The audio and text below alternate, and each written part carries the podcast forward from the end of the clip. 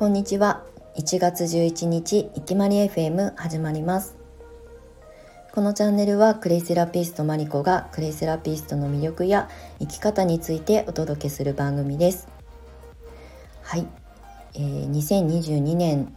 スタイフの収録配信実は一発目になります。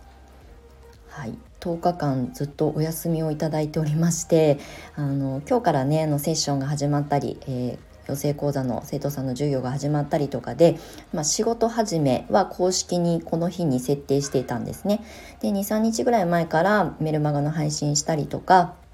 あのちょっとした告知の発信なんかはしてたんですけれども今日からいよいよあのゆるりりとあのスロースタートであの仕事始めにしました。はい、でこの10日間ね結構年明けてからの10日間は自分のインプット作業の時間に充てたのはもちろんのこと、まあ、去年1年間やって年末に1回整理整頓したこと頭の整理したことをもう一度年明けになって気持ち新たにブラッシュアップしたりとかもうちょっと断捨離してみたりとかっていうことを作業としてやっていたんですね。自分のことを俯瞰してみたり客観的に見たり、えーと、今年何をしたいのか何を、えー、成し遂げたいのかっていうことを整理整頓今一度あのし直してみました。そうで、えーと、去年の下半期ぐらいから、えー、個人コンサルみたいなことをねあのお休みしてたんですけれども、えー、クレイセラピストさん向けのコンサル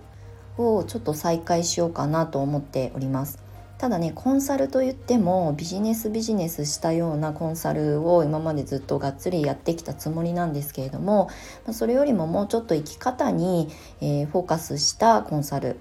うん、まあコンサルっていう言葉がもしかしたらフィットしないのかなって思ったりもしてるんですがちょっとネーミングは考えながら私はどちらかというと、うん、数字のあのも好きなんですけどあのマーケティングがねやっぱりすごい興味があってすごい好きな分野なんですよね。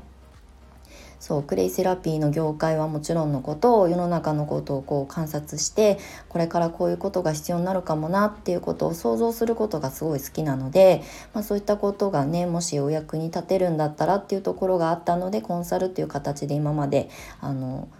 提供させてもらってきたんですけれどもうんと去年まで、えー、1年間それ以前にもやってたんですけれども去年1年間、まあ、やらせていただいてえー、関わらせていただいて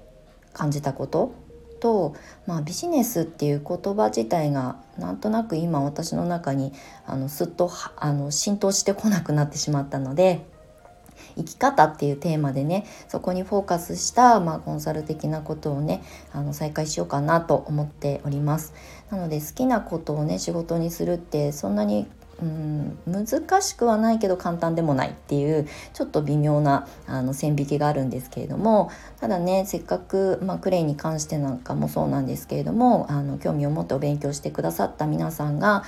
せっかくね自分の時間とお金を投資してね、えーと知識を身につけたりとかそれをね人に届けてみたいなと思ったその最初の意欲を、まあ、無駄にしてほしくないなっていうふうに思うのであのいろんなことでね躊躇することとか不安に思うことってたくさんあると思うんですけどやっぱその一歩を踏み出す。で踏み出したらそれを継続してまああの折れない心を持ってあの前進していってもらえたらいいなっていうふうに思うのでそういったサポートをね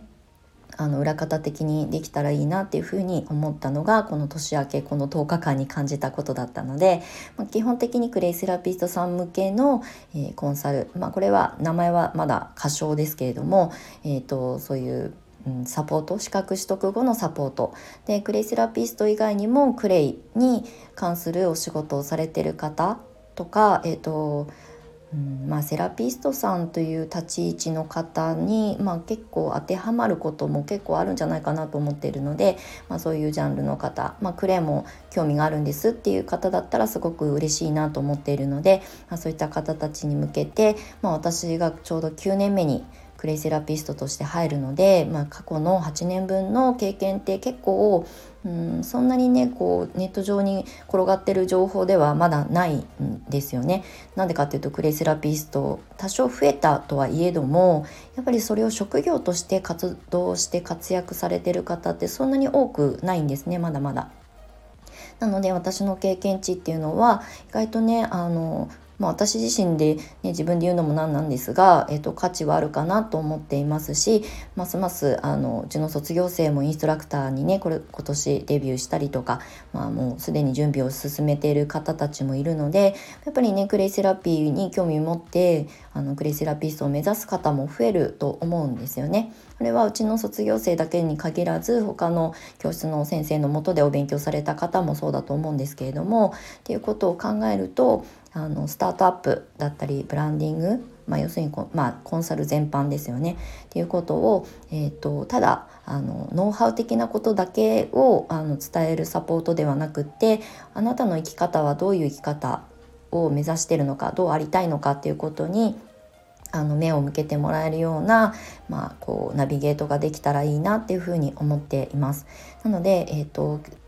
去年下半期ちょっとコンサル的なことはねオファーをお断りすることも結構あったんですね。ちょっと小休憩私が取っていたので。で、えっと、あまりそういった発信もしていなかったのでクレイセラピストの養成講座のみっていう形で、えー、お届けしてたんですけれども今年9年目に入って10年目を見据えて、まあ、クレイセラピストさんクレイに関わる何かしらの活動をされてる方に、まあ、サポート役として関わらせていただけたらあの嬉しいなっていうふうに思います。なので今年2022年は、まあ、過去やってきたことを少しあの形を変えたりブラッシュアップした形で、えー、サポートというあの私の新しい、まあ、柱のコンテンツをね作ってあの発信していこうかなと思っております。去年はねあの上半期はクレイセラピスト以外の、まあ、お友達のヨガの先生だったりとか、えーと、セラピストさんとかデザイナーさんの方の、えーとまあ、コンサルというとちょっとおこがましいんですが、まあ、アドバイザー役みたいなことをね担わせていただいてそこで私もすごく勉強になったことがたくさんありました。あの私自身が別にねコンサルのあのプロっていうわけではないんですがやっぱり一人でビジネスをスタートしてフリーランスで一人で仕事をして、まあ、集客だったりもそうですけれどもそういったことをやってきた経験はあんまりジャンル問わず役に立つかもしれないなっていうふうに感じたこととあと私がやっぱり経験してこなかった、えーと職種の方とやり取りすることで感じたこととか勉強になったことがたくさんあったので、まあ、それをちょっとこう整理する上でも下半期はお休みあの休止という形を取らせてもらっていたんですが、まあ、今年はねクレイセラピークレイに関するあ、まあ、あの発信作業活動活躍をされている方を中心に、えーと、アドバイザー的な形で、えーとお手伝いできることがあればいいなっていうふうに思っております。はい、なので、えっと、今年はねちょっとイベントごとを増やしたりとか、まあ、自宅を開放してですけれども少人数制でしかできないんですがあのイベントごとを少しずつまた再開させたりとか、まあ、養成講座以外の活動もしていきたいなっていうふうに思っております。今日はねあの2022年あの一発目なのでもう私の意思表明みたいな収録になりましたが今日はね1月11日とってもすごくあの開運日っていうふうに言われていてあの天赦日一粒万倍日っていうことでねあの2022年一番パワフルな日だっていう風にあに見たので、まあ、そういう日に合わせてこういうお話ができてよかったなっていう風に思っております。はい、今日は午後ねあの卒業生のセッションがあったりとかするので、えーと、気持ちを引き締めて2022年の、まあ、仕事始めにしたいなと思っております。またねスタイフもあのこの10日間お休みしてましたが、えー、と収録配信またライブ配信も再開していきたいと思いますので引き続きお付き合いいただけましたら嬉しく思います。はい、今日は鎌倉市内ねお天気が悪くてすごい寒いんですけどまあなんとなくね雨があの久しぶりに降った感じであの空気がこうピリッとした感じになってるんですけれどもあの午後もあの暖かくして皆さんお過ごしいただけたらと思います。はい、最後までお付き合いいただきましてありがとうございました。マリコでした。